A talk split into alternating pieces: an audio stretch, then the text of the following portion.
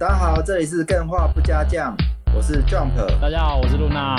大家好，我是 Jack。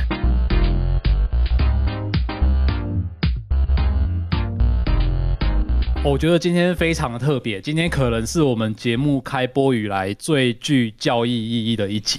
哪集不教育意义啊？呃、我们都在被完，被听众教育啊，被那些留言教育。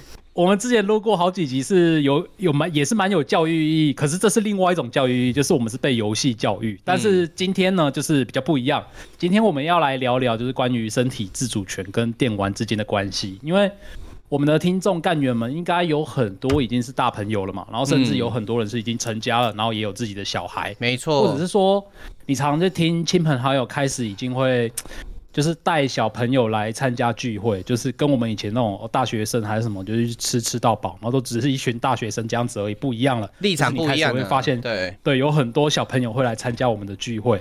然后呢，这个时候如何掌握跟小朋友互动的界限，我觉得就是一大课题啦。那我知道很多干员听到这边可能会觉得有点疑惑，就是。我们这群电玩世代的玩家，就是平常都宅在家里打电动，哪有什么会侵犯身体自主权的问题呢？没错，这就是今天我们要讨论的课题。没错，那我们今天如果说要讨论这个课题，我们是不是要邀约一些比较特别或是不一样的来宾出场呢？没错，今天我们非常荣幸的邀请到立新基金会的督导玉轩。哎，是玉轩没错吧？对，没错。你为什么顿呆一下？你是怎样怕讲错名字，还是不认国字啊？对啊，不是我怕，因为呃，有一次有些时候你看到中文字，虽然说它看起来你的心里的想法是这样念，但是我怕它念出来是不一样的。这个时候被人家纠正，就会有一点有点害羞的那种感觉。啊、不用担心啊，你 念久就会 OK 的。那我们先请玉轩督导这边先自我介绍一下。好，大家好，我是立新的玉轩，很高兴能够在线上跟大家见面。哦，哇，太棒了！哎，您刚刚提到立新，立新是怎样的一个组织啊？我想了解一下。好啊。哎，如果大家对我们有一些概念的话，就会知道我们立新其实在做跟性别有关的事。嗯、那我们、哦、对性别有关的事，我们希望可以创造一个性别平等的社会，这样子。是。那所以我们服务的对象大部分就会是。呃，很容易遭受到一些性别暴力的对象，那包含可能一些儿童啊，嗯、然后妇女啊，然后你想到的可能还有一些性侵害的被害人，嗯，或者是她在少女阶段就怀孕的少女本人跟她的家庭。啊，当然我们还是会一起服务她的伴侣，嗯，所以也有可能会接触到我们呃怀孕少女的先生或男朋友，那当然还有一些是。呃，亲密关系暴力的，嗯，就是家暴，嗯、我们俗称就是家暴啦。哦，可能都还没有结婚，哦、男女朋友都有可能，也有可能。嗯、然后还有一些亲眼见到自己的爸爸妈妈家暴。嗯，或是亲眼见到自己的家人就是有家暴这样子的状况，然后受到一些冲击的孩子，欸、对对，所以我们大部分就会是服务这一些人。哦、那当然，最近也很也会很有很夯的，就是在数位上面会遇到的性暴力事件。嗯，然后、哦、对，这感觉好像也会跟我们今天会谈到的有一点点 边边这样子。其实这个东西哦，它。说一点点，其实它已经息息相关，因为现在已经非常多的人在这个虚拟网络时代，将他的灵魂、跟他的意识、跟人格投入在这个虚拟网络的身份上面的，对，完全的结合了。嗯嗯，那其实刚刚。玉那个玉轩督导这样介绍嘛，对很多听众朋友，可能在你成长的过程中，一定有听过立新基金会的那个过往参与我们整个社会的协助。像最最早的时候，我国中的时候就有听到立新基金会在厨具的问题上是直接参与，而且影响整个政策还有整个社会的风气。对他们不是所谓的。纯口号的平权，而是真的去付出时间去宽正整个社会对于一些弱势团体，帮他们发生的，呃，很很大的助力啊。嗯，真的就是非常的敬佩啊，因为我们在最一开始听到说我们合作伙伴有一个是立新基金会，哇，真的是毕恭毕敬啊，就是 哇塞，我们怎么可以何德何能可以跟这么棒的社会团体一起做合作呢？这个绝对不是客气话，对，这是真的，这是认真的。可是我刚刚听完玉轩的介绍之后，我突然发现，哎、欸，你们接触的人很多很广哎、欸。嗯，对，我们接触的人真的很多很广。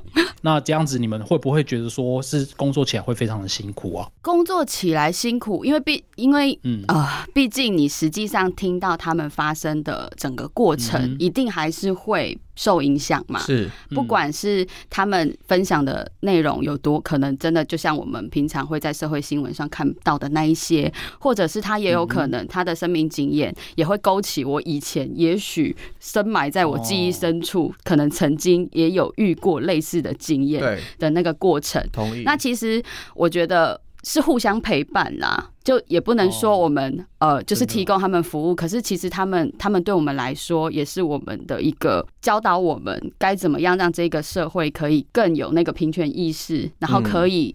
更没有这样子的伤害产生，我觉得他也是，他们也是我们的老师之一。了解，并不是完全否定这个伤害的存在，而是我们要从伤害中反省并且成长的过程呢。对呀，对，所以其实不是上对下，而是彼此本身就是个平权平等的概念。我们是陪伴他，而不是哦，我要帮助你，我是从上到下这样子施舍的概念。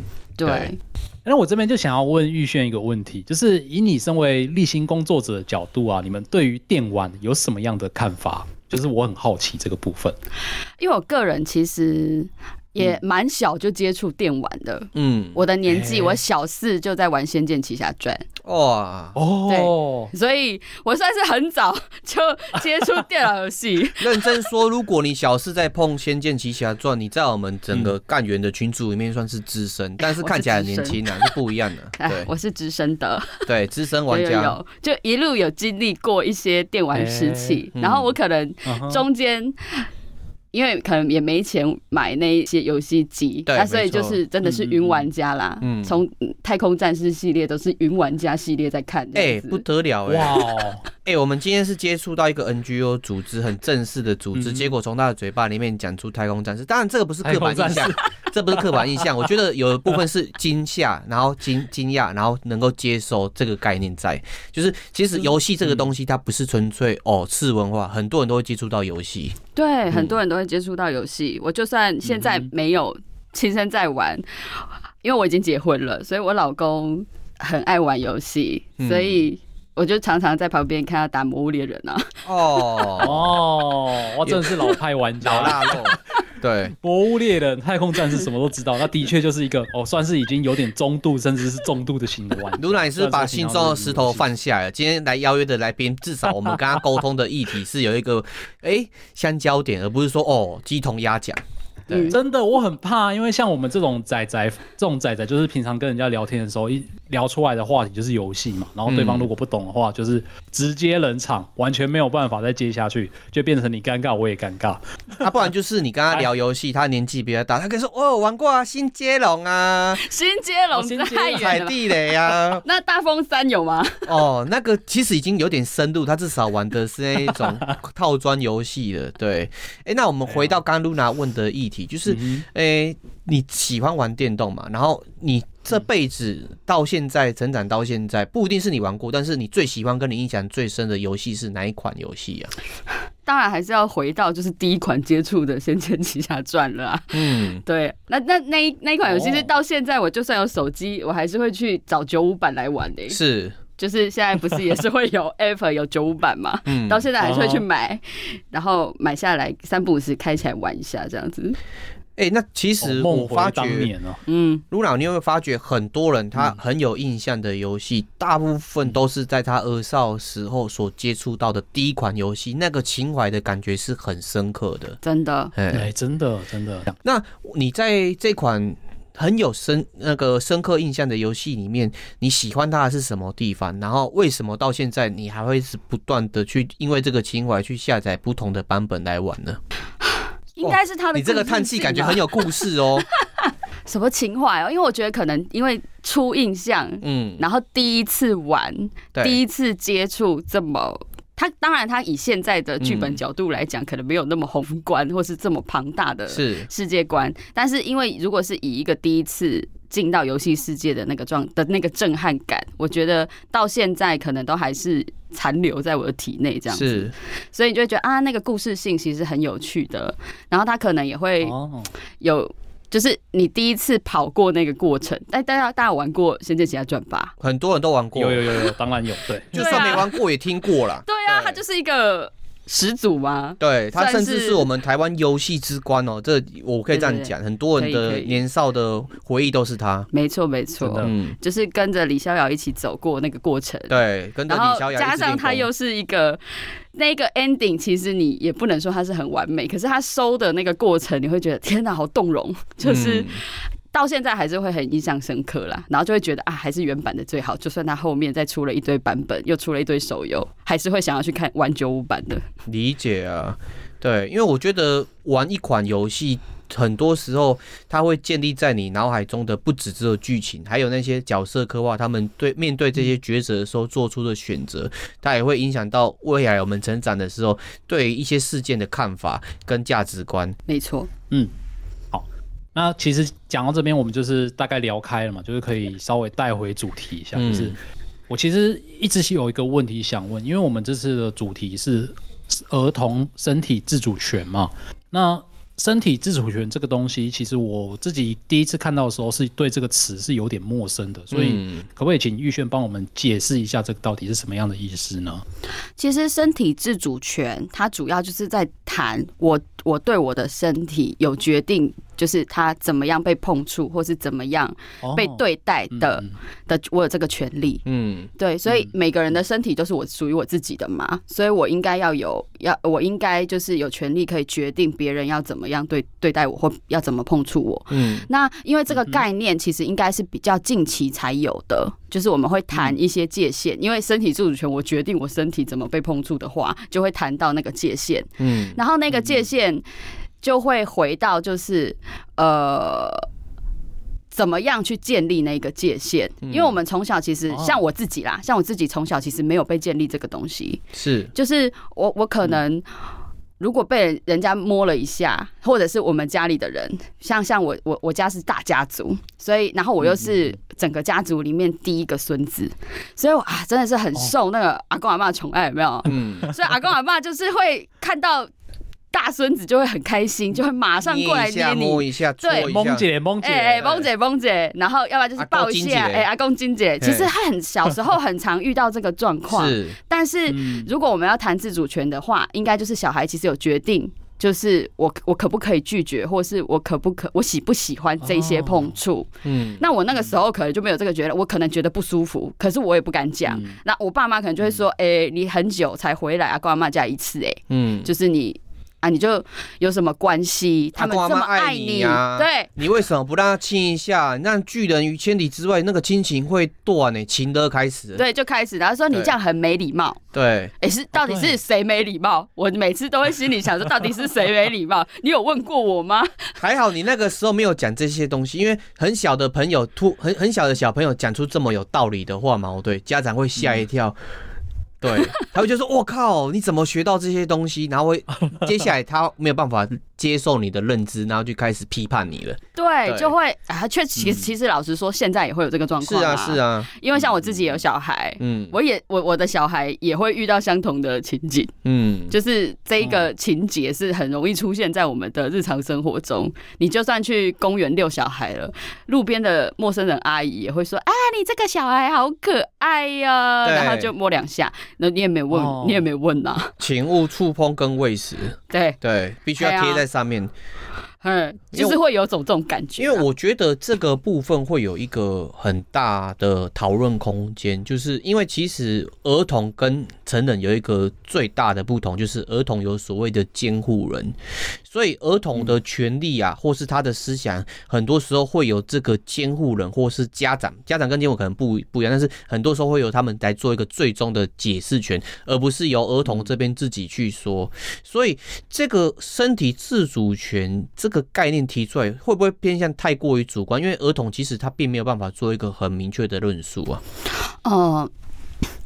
应该这么说好了，因为如果是要以我们实际上遇到的状况，因为像我自己，嗯、我自己接的就是未成年性侵害的方案，所以我们会遇到很多这方就是有遭遇过性侵害的孩子。嗯，那为什么会希望他们建立这个状态呢？是因为其实我们像像刚刚讲的，我们其实没有尊重尊重孩子的是权益，然后他在表达他自己不喜欢的时候，其实也没有尊重他，对，压迫他，对的状况。那其实会养成孩子可能会很顺服的个性。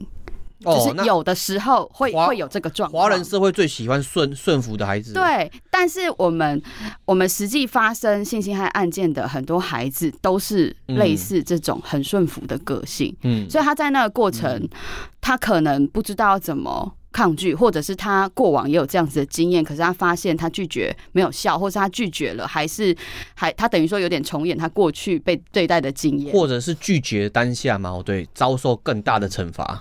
对，然后你实际上真的暴露了这些事情之后，又会又会人家又会问你说，那你为什么不拒绝？对，你为什么不反抗？对，那其实不反抗表示你接受，对不对？就是会很不一致，所以我们当然就会希望从小就是建立这样子，我们我们就要把孩子当做是一个个体来尊重他，是。尊重他的意愿，然后他有他有办法，他才有办法去辨识。我觉得重点是他辨识他到底喜不喜欢这样子，对他，他当然我们人在表述的过程一定都是像像我们玩游戏也是，就是从游戏的过程啊，因为他的故事，然后堆叠出来，然后才有一些价值观价值观的的认定嘛。那孩子其实也是他在发展身体界限的过程里面，也是跟人互动出来的，嗯，就是我怎么样子被对待，然后别人怎么样子对待我，其实会影响我之后。长大之后，就是我怎么看待别人怎么对待我这件事。对，所以如果我不希望我的孩子成长到青少年时期，或是长大了，他可能遇到这一些状况的时候，他会有一些疑惑状。因为我们遇到很多孩子是他会疑惑。就是这个到底是我喜欢还是不喜欢？然后，但是这个过程里面，比如说像像刚刚讲的，呃，被游戏建构出来啊，那当然有很多恋爱游戏嘛。对，手游现在超超多乙女游戏。那他在那个过程，哎，我有玩过 很正常。对，他在那个过程里面，其实会被建构出一个。社会形塑出来的可能恋爱关系，对。然后他如果在那个过程里面都很懵懵懂懂，我也还没建立出我的界限，然后但是我受了这些恋爱关系的剧本跟脚本影响的话，我好像觉得这好像应该是那样，好像应该是那样，但是他就会很模糊，所以他有可能在那个过程里面受伤了不自知，或者是等到受伤之后才回过来才才想说，天哪，我好像是不是受伤了？对，这个其实跟。那个乡民在聊的那个越想越不对劲是不一样的哦，因为有时候人在接受到一个极大的冲突的时候，他当下脑子是空掉的，因为他过往的价值观没有跟他讲该怎么去做反抗或是该怎么做应对，然后这个这个下课的状态嘛，哦对，可能持续一周。一个月甚至半年都有，然后他到后面才觉得说：“哎，我好像受伤了，我觉得我自己被人家侵犯了。”这个东西是常有的，因为他从小的时候并没有人跟他讲这个概念，但这一部分也是我们呃过往的。教育嘛，对，嗯，其实排斥我们的小朋友去谈情说爱，或是讨论呃情爱性相关的东西，其实是很危险的。因为当他遇到的时候，他没有相对应的知识理论，或是相对应的价值观去抗拒这些东西。而且，其实我们有很高的一部分的比例，就是受害的人都是是都是未成年人。是。对，那未成年，大家过往的的印象可能就想说啊，就是陌生人啊，没不认识的网友。但啊，网友现在是也是有啦，对，但是大部分的人是熟悉的人啦。嗯，那当然，网友也不可能你第一讲第一次话就马上可能会有那个受害的情境。我们遇到的很多，他就是在那个过程里面，然后就是交往了，交网工嘛。我小时候也交过网工，对我也有啊，我交我也交过网工，我是网婆。对，我我要去当兵了。我在怪怪哦，哎，我这时候就要分享我的过往经验啦。赞赞赞，哎，好想听。哎，我第一次在公开场合披露这样子，哇，这个不不不不可以不可以剪，不可以剪。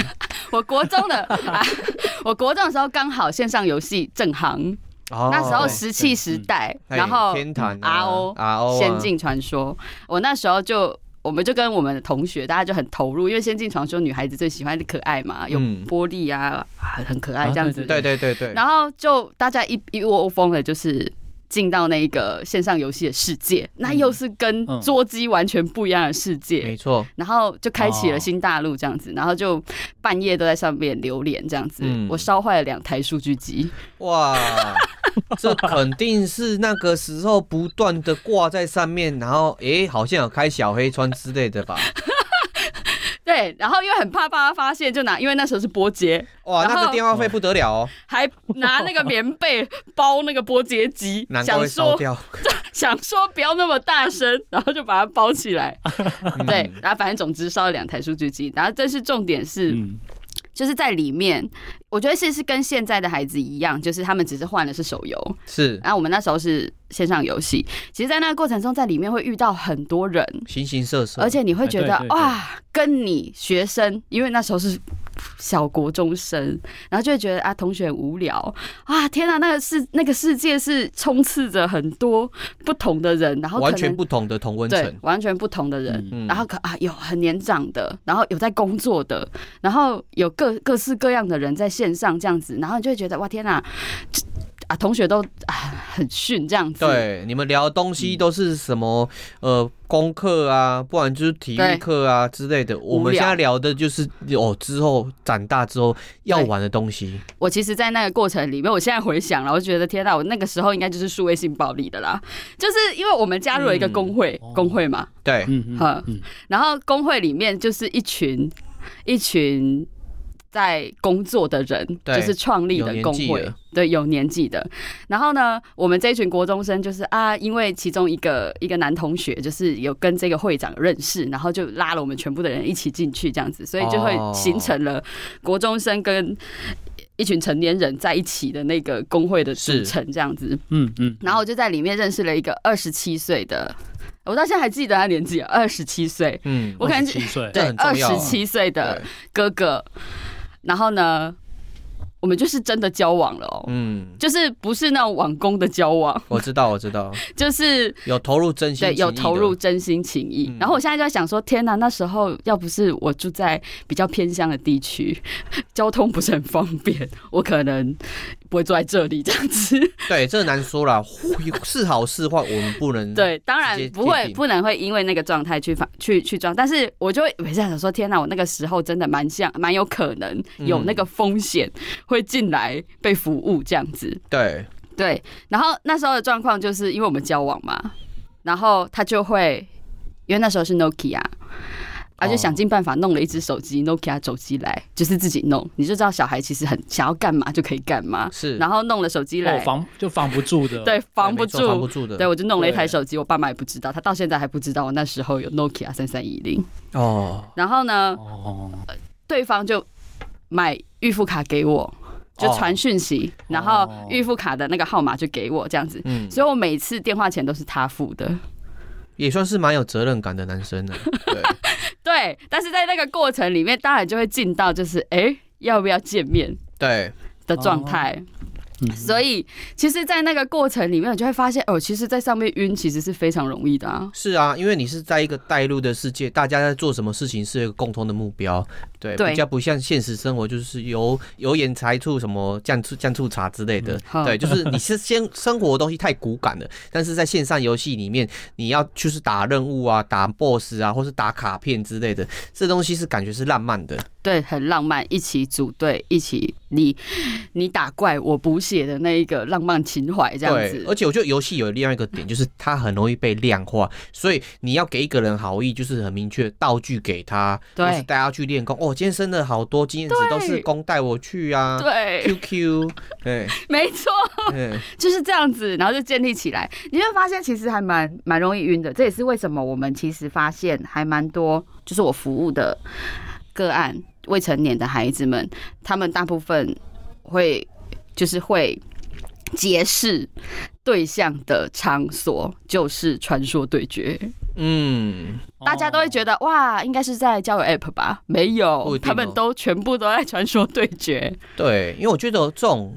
激烈的对战型的游戏，它会有吊桥效应，嗯，大家都会对这个东西提高不断的那个肾上腺素，然后同仇敌忾的那个要素矛盾，会不断的增加彼此的那种爱情的要素在里面，对。对所以大家就想说，天哪，那数位这件事情到底要怎么去谈自主权呐、啊？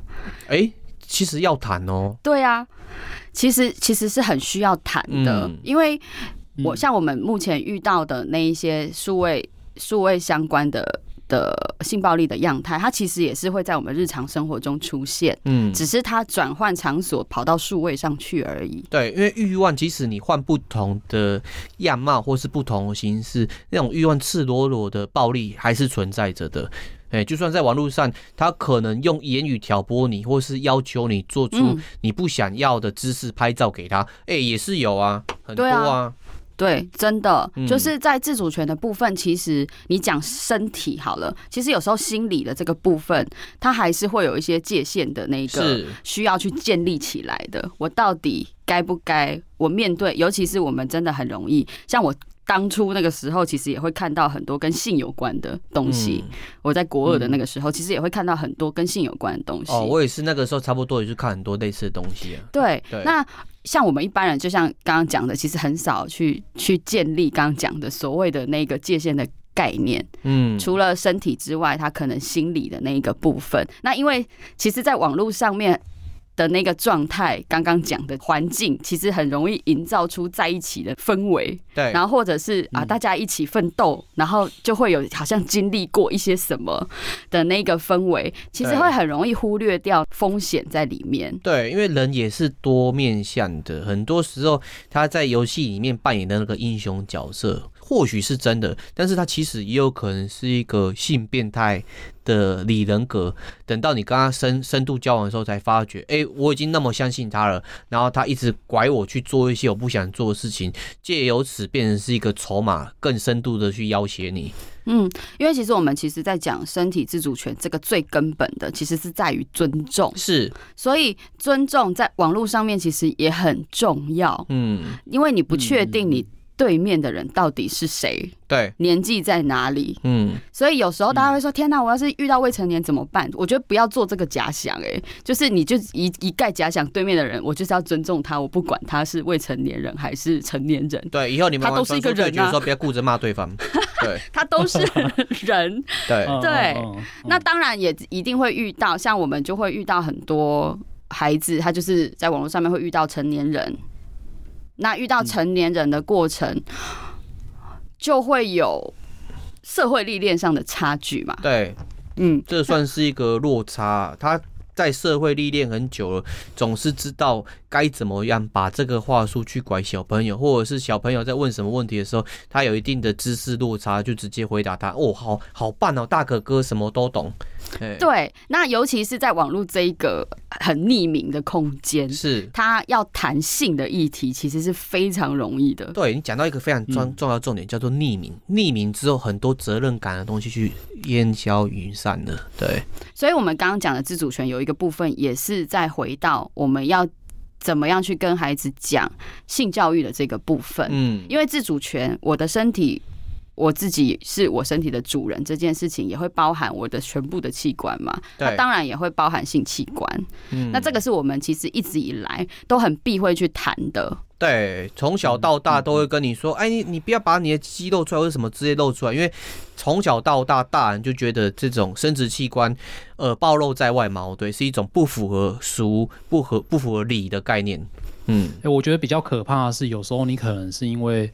家里面不好意思跟小朋友谈，像是我们这一辈的人，通常家长是比较避讳去跟我们谈这些事情，是变成说我们只能透过网络或者是一些其他的管道去学习这些事情。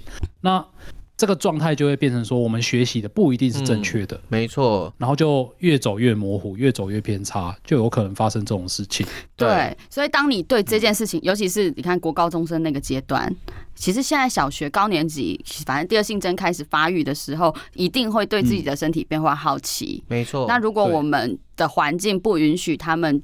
在谈性这件事情，就是这么开放的话，就是可也不是说开放，应该是说允许他们把这件事情拿到台面上来讲的话，那就会台面下话嘛。所以我们就很容易，就像刚刚讲的，就会跑去网络。那我们就会在网网络里面遇到，如果有这方面意图的人的时候，他们就会很容易陷到那个风险情境。对，因为有那个意图的人，他一定是做好很多的准备，然后小朋友遇到他的时候嘛，对，因为你本身是没有做功课的，哦，有防跟没有防备是差很多的。你知道这个人是在骗你，跟你不知道的时候，你接下来走入他的局的时候，你连反抗的意思都没有。确实是这样，没错。嗯、所以我们就会很强调说，对啊，我们在谈身体自主权的时候，我们也同步在在讲，就是跟性有关的事情。当他建立起来一个比较完整的概念之后，他在网络上面遇到这些相关的情境的时候，他也会比较有概念，要怎么样去回应跟应对。对，例如说。叔叔要做坏事，或者是姐姐要做坏事的时候，小朋友如果有学过，他说：“哎、欸，叔叔，你这样做，你可能会违违反儿少法哦，你要坐牢哦。” 太专业了。对，但是叔叔就是收手啊，还 还好我没这样做。对对，对，不要这样做，未满十六岁。这有这形容的有点夸张，但是至少你要先鼓起勇气，先抵抗，因为你连抵抗都没有，他就会食髓知味，然后进一步的不断的去掠夺你的身体上的这些自主权。对，欸、可是我。这边又有一个问题出现，就是因为刚刚讲到网络或者是游戏遇到这些状况嘛，那我觉得我们刚刚是在讲小朋友该如何，如果他知道身体自主权这个知识的话，他可能就可以自己去做一些应对。那假设我们是在在旁边的大人，然后我们有时候会突然看到某些小朋友，他们可能在玩这些我们觉得看起来是有危险性的东西，这个时候我就问题就来，就是。我会很想要去警告他们说该怎么、嗯、怎么防范啊，或者是说，哎、欸，你要做好什么自自我自我保护的措施。对，但是我其实会不知道该如何开口去跟他们讲。那这要怎么办会比较好呢？嗯，因为像像我们遇到，因为我们遇到的，如果真的都是些孩子的话，我们当然就会觉得那个自我保护的。这件事情应该是大人要营造出保护他们的环境，是因为他们其实就像刚刚讲，他可能在那个懵懵懂懂还在建立这个概念的状态，然后嗯，加上刚刚提到的很多都是熟识的人。所以他在网络上面也是网友啊，他也许就是在那个过程里面，他分享了他所有的日常生活的所有事情，然后他可能是唯一一个愿意就是跟他对话的人，因为我们有有有些真的是遇到他实际在在那个现实生活的人际关系状况是不好的，嗯，然后他其实，在现实生活中获获得不到人际上面相处的那一个互动的对认同感。认同感，然后被关爱的感觉，那刚好这个时候出现了这一个人。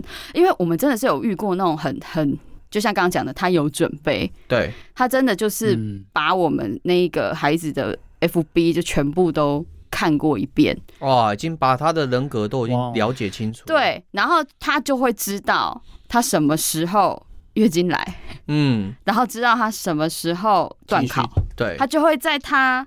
月经来的时候，就突然冒出一句说：“啊，你最近是不是月经来了？嗯，哇，那你你要好好照顾自己。你如果肚子痛的话，哦、就是你一定要帮我为你自己买一杯红豆汤。”对，渣男都会用这种言辞。对，对，然后哦，哎、欸，这个是。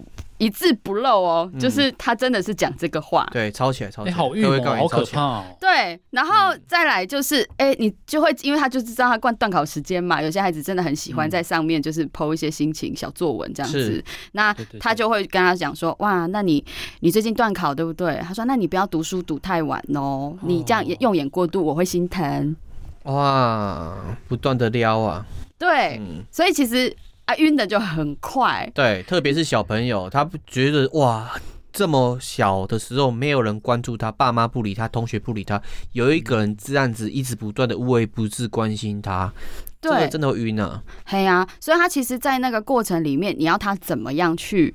抗拒这件事，所以有一些孩子他是真的没有办法抗拒的。那个所谓的拒绝，或者是所谓的抗拒这件事情，他其实会有很多不一样的情境，会有不一样的状况发生。对，所以就不会像是我们大家平常人就是在假想说啊，那你为什么要跟他去啊？对，为什么你不 say no？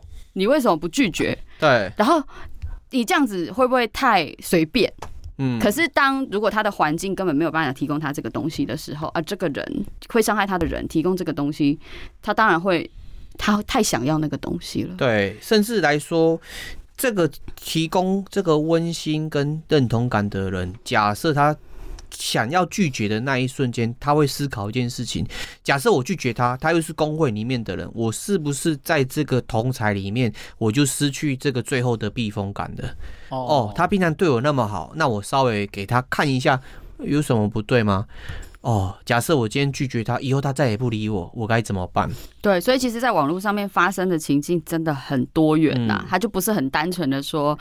是这样，或是不是这样？对。但是如果他事前有建立起这样子的啊自主权，然后跟界限的概念的话，他会比较清楚知道啊这个状态可能是不合理的。那当然，在这个过程，我们还是会希，我们还是会提供他，就是那他遇到这样的事情，他可以去找谁帮忙？对。而且我觉得找谁讨论分享这个概念其实很重要。很多人听到这类型的案例之后嘛，对，他要他会做一件事情，但是我不鼓励这样做，他就直接禁止小朋友跟网络上的往来。或者是小朋友刚刚说，哎、欸，我在我那边交朋友，他第一件事情先骂他说你这样不对。那其实你会把小朋友或是不懂的人嘛，对，给推走，因为你给他只有一个被压迫然后不舒服的感那个听那个呃感受。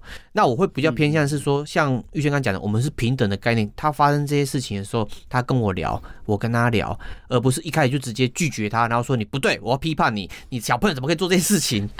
对对，所以我们就会建议说，如果我们周遭遇到这样子的，但其实你就把他这件事情拿到台面上来讲好了，你也不需要警告他啦。嗯、我们应该是说，我们告诉他可能会发生这些事情，我们一起来讨论。如果真的遇到这样的状况啊，当然，因为少年就会说啊，怎么会啊？又我们才不会这么衰，是怎么可能会发生在我身上？当然，侥幸心态大家都会有嘛，只是至少在跟他们讨论的过程中，你可以帮他们植入稍微一点点。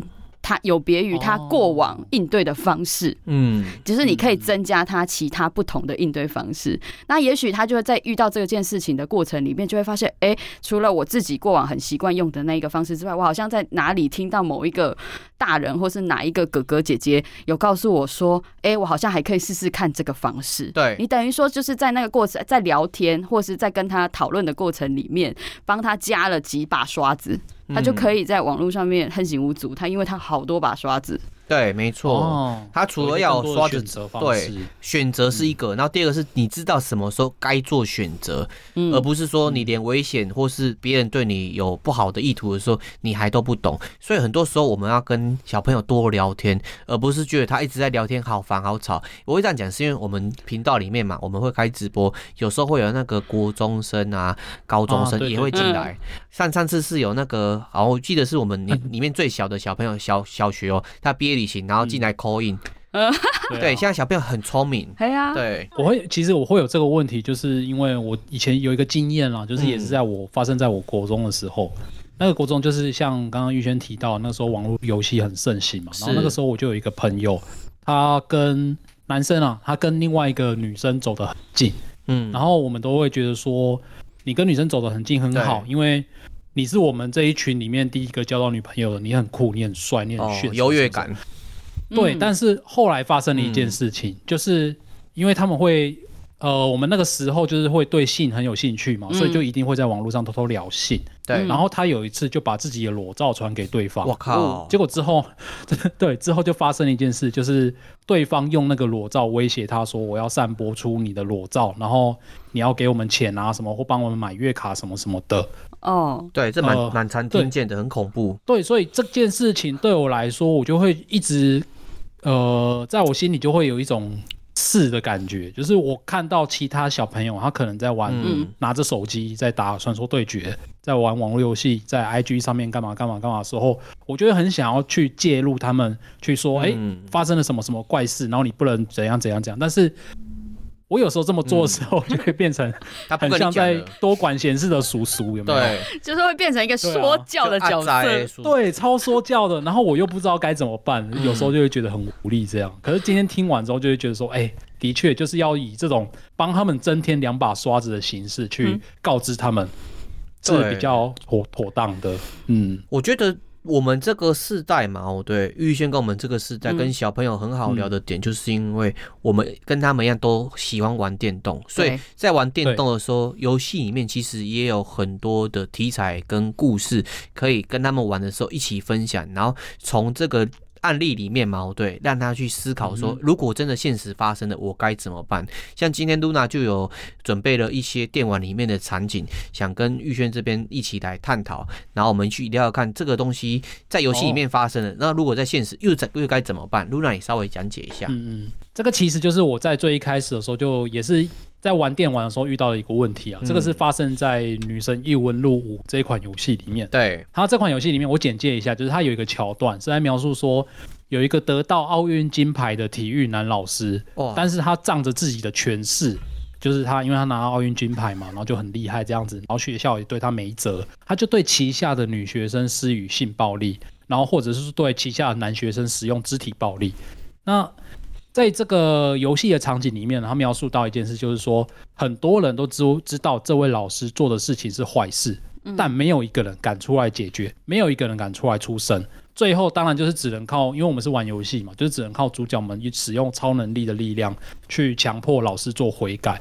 然后我在玩到这一段的时候，我就产生了一个问题，就是说是不是像这种。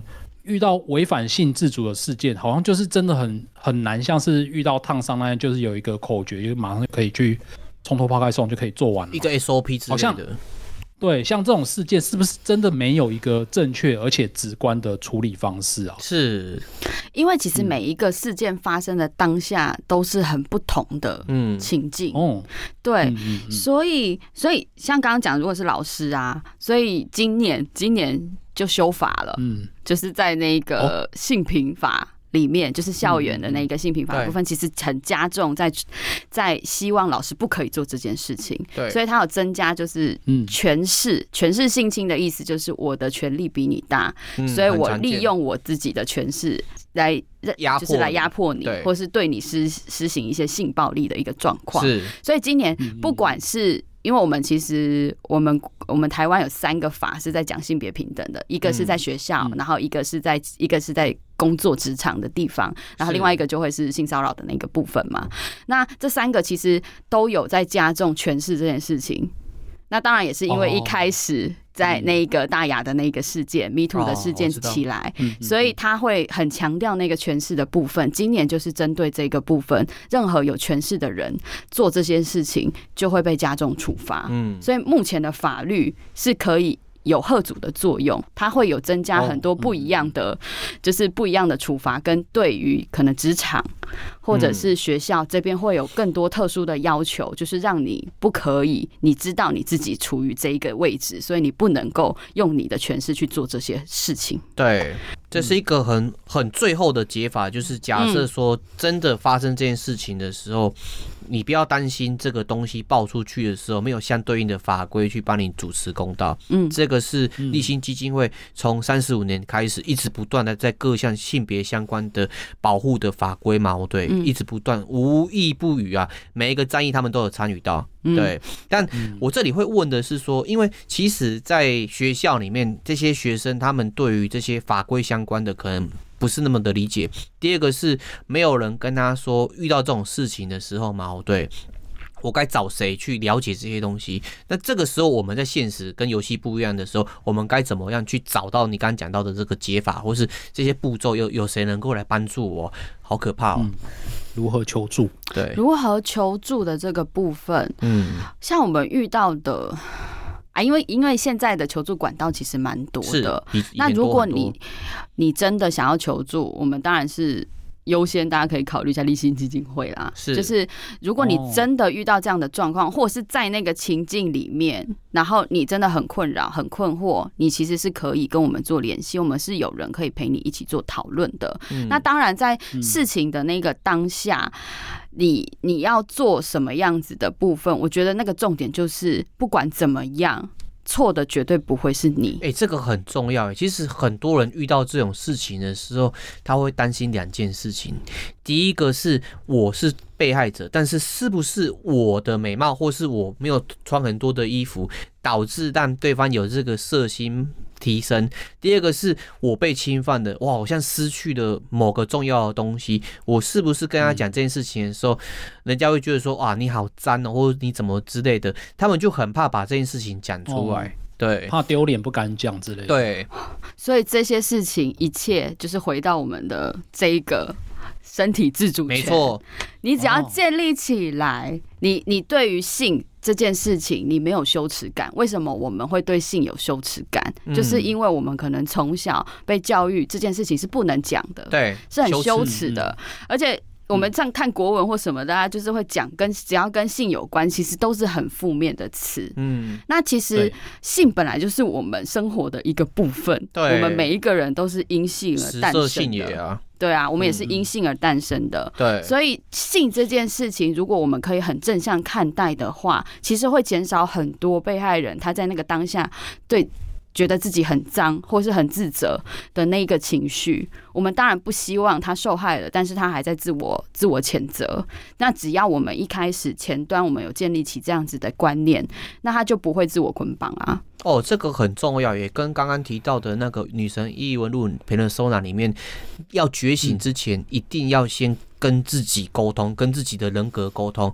你人格够强壮的时候，你才有办法变身去反抗那些邪恶的存在。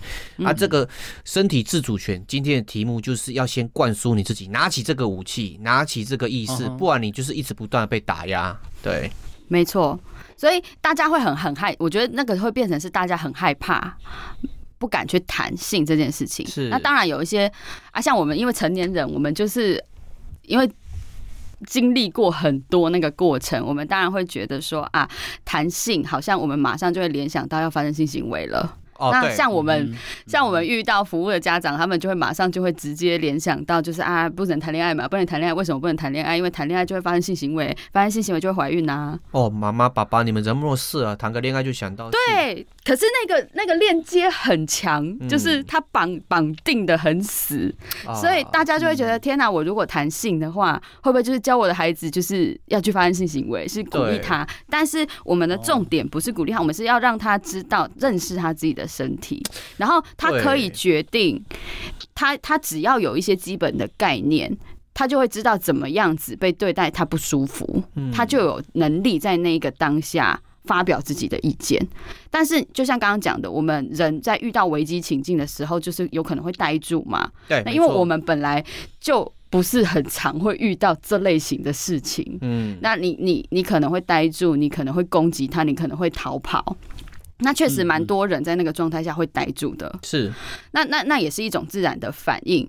那重点就是那个那件事情会发生，不是你的错啊，就是你在那个过程里面，你并没有允许对方对你做这件事情。嗯，就算你你说了，对方持续做，那错的还是他，对，不是我。那我们也是会有很多孩子就会觉得，我好像要负一半的责任，就是我在那个过程有参与，我要负一半的责任。嗯，但是你在那个过程里面，不管你做了什么，只要对方不尊重你，然后对方没有尊重你的身体自主权，那错的就会是对方。对，这个议题其实也不能说很常见，就五三不五时就会有女生可能在半夜。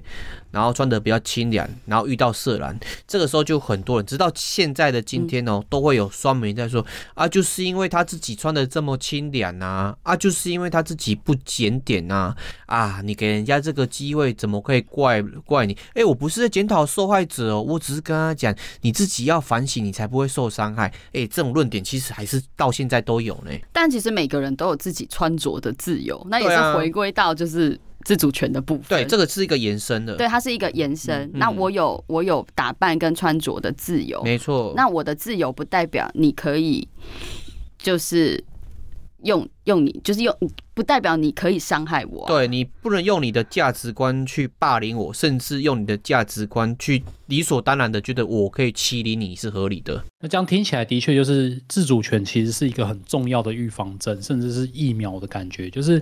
你知道了这些这些知识了之后，嗯、你就如果遇到了这些问题的话，你就比较可以去自我反抗，去保卫自己，而不是就是单单的只能站在那边让受人摆布这样子。嗯。嗯，因为我个人一直都觉得一件事情很奇怪的点就是哦，无论是男生女生，他一旦被人家发生这个事情之后，就是被欺负了之后嘛，对，很多人会思考一件事情。那你当时没有拒绝，就是你想要喽。哎、欸，这个很很可怕的论点呢。对，嗯、甚至他就算过两三个月，他说不要的时候嘛，对，他就说啊，不合逻辑啊，你那个时候没有拒绝我，所以后面我继续做，你现在是对我别有意图，是不是？哎、欸，好像很多人会踩这个论点去攻击那个受害者。就像刚刚提到，就是在那一个情境里面，大部分是熟人嘛，嗯、对，所以其实有关系的时候，你在在谈拒绝这件事情，你其实会有点困难哦，拒绝会有成本在。对，因为你们有关系，你们是熟识的人，那也许这个人搞不好是你的伴侣的时候，嗯、那你你要怎么样在这个关系有关系存在的状态下，就是做出选择？哎，玉轩刚刚讲到一个很有趣的点，我跟你是夫，我跟另外一个人是夫妻嘛，那今天我跟他不想做性行为的时候，我是有权拒绝的喽。嗯，伴侣也是。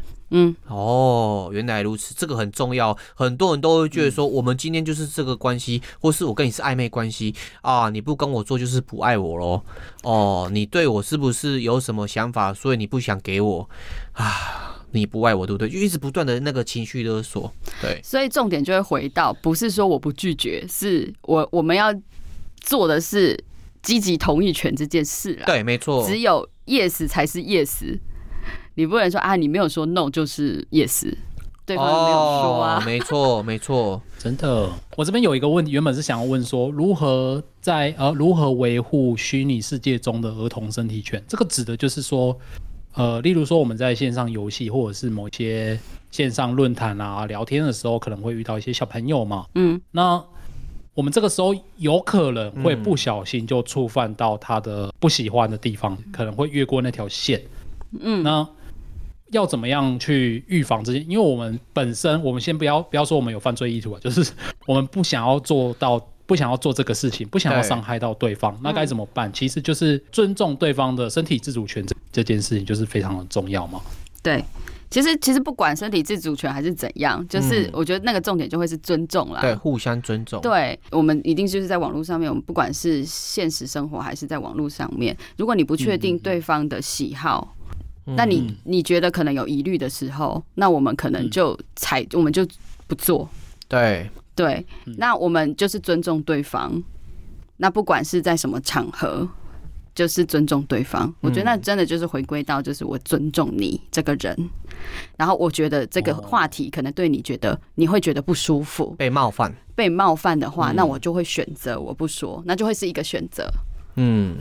我觉得尊重跟互相是一个最基础的原则，就像是假设你跟你聊天对面的人，你不知道他是谁，但是你把他当成是你自己的亲人，你的姐姐或是你的弟弟妹妹，那你在做伤害他或是在做一些挑逗性行为的时候。哎，你会不会觉得这件事情如果发生在你自己身边，或是你自己身上，你会觉得不舒服？那你就不要做啊！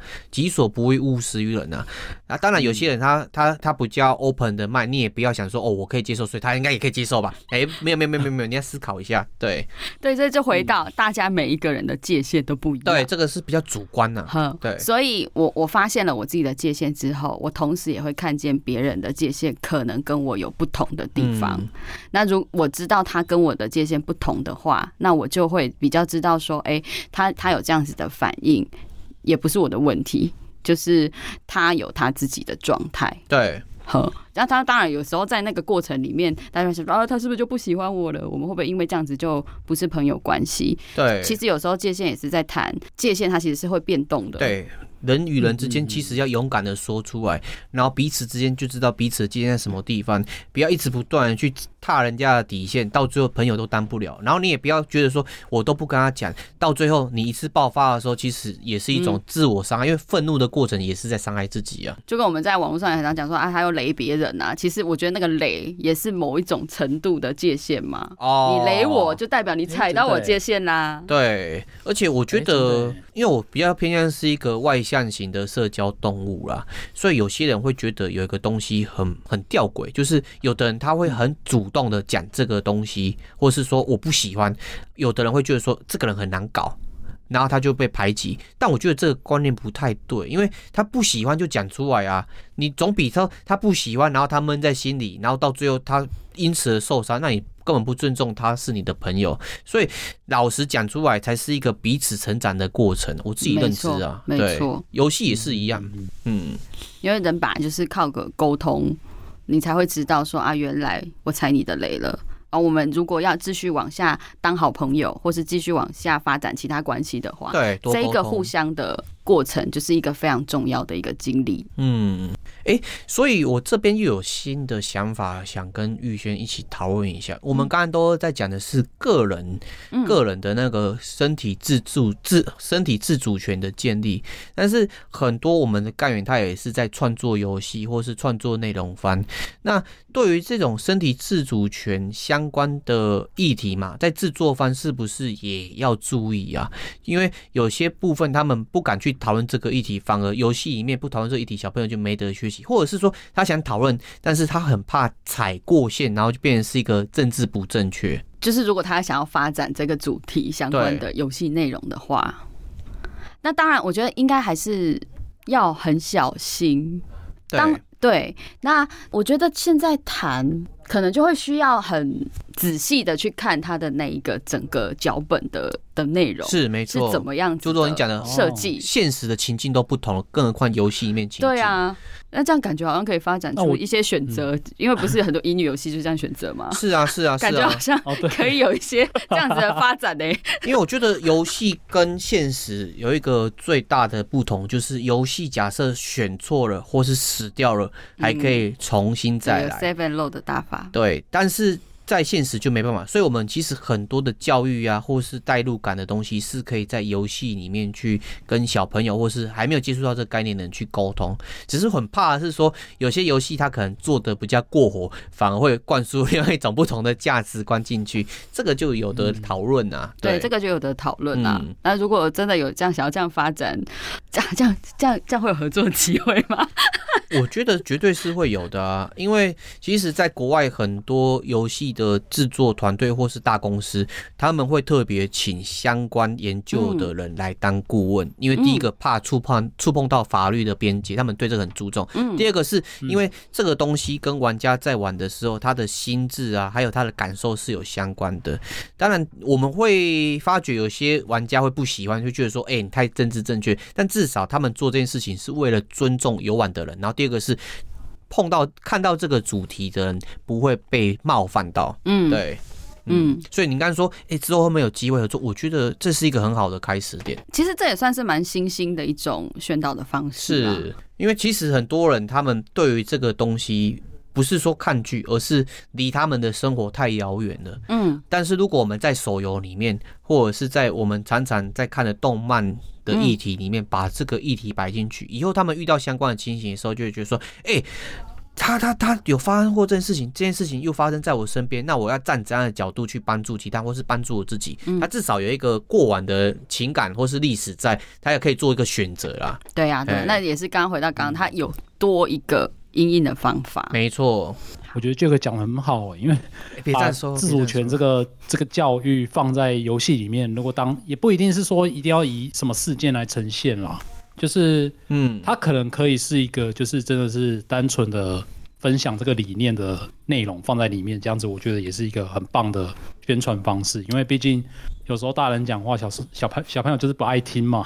对，然后可能玩游戏里面学到了一些东西，不错的选择。对，因为其实我觉得这一块要取一个平衡点，就是毕竟它的载体还是游戏，游戏性要注重，你不能说纯粹为了教育而。全部都是教育的内容，嗯、那其实本身推广的过程，人家觉得这东西好干哦，好无聊，没错没错，不想玩，啊、所以还是要有专业的游戏，无论是企划还是美术嘛，对，去把这个概念或是这个思维嘛，对，包进去里面。我们不是在教育玩家，我们是在跟玩家分享，就用励馨基金会、嗯、我们在跟玩家对话，对，我们在跟他对话，没错，互动，没错，对，没错。哎，因为之前就有一个游戏。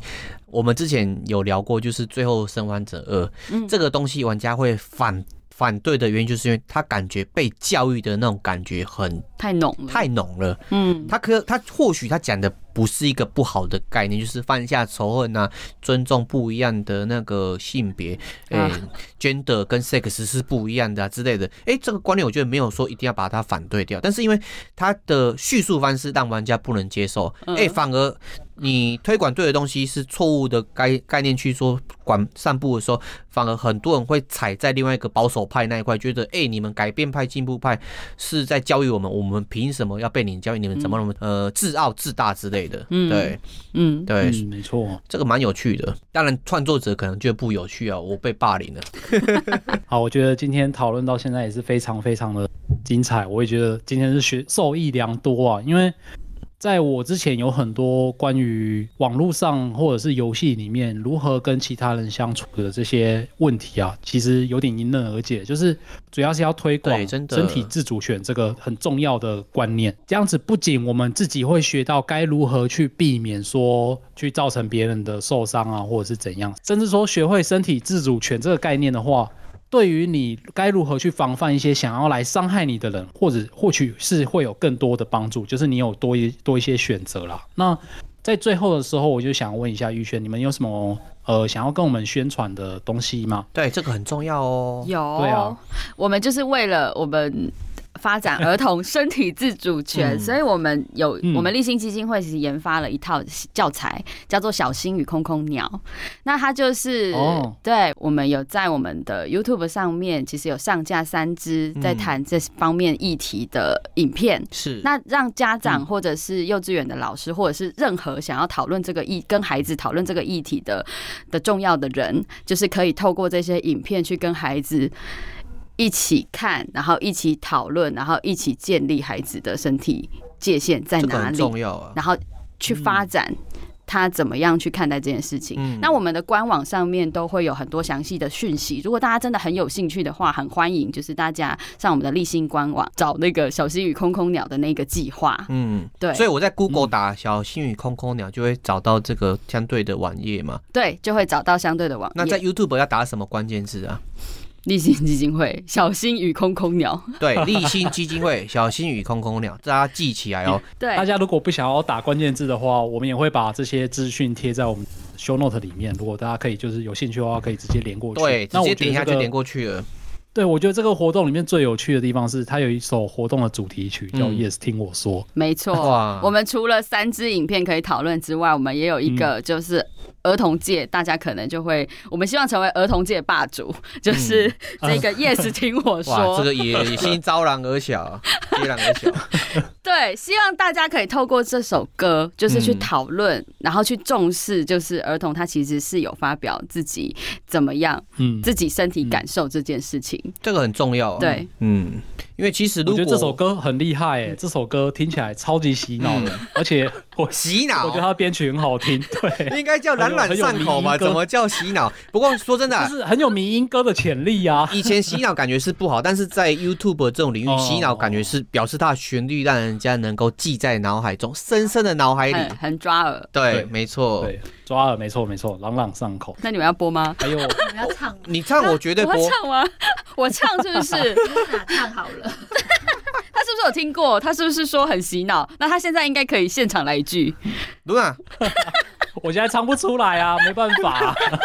好，今天真的是非常的感谢立信基金会的玉轩督导来跟我们分享这么多有趣的内容，甚至说非常重要的知识。那希望大家听到这边可以去多多宣扬身体自主权这个很重要的观念了，就是让保护自己也保护其他，就是身边的那些孩子们。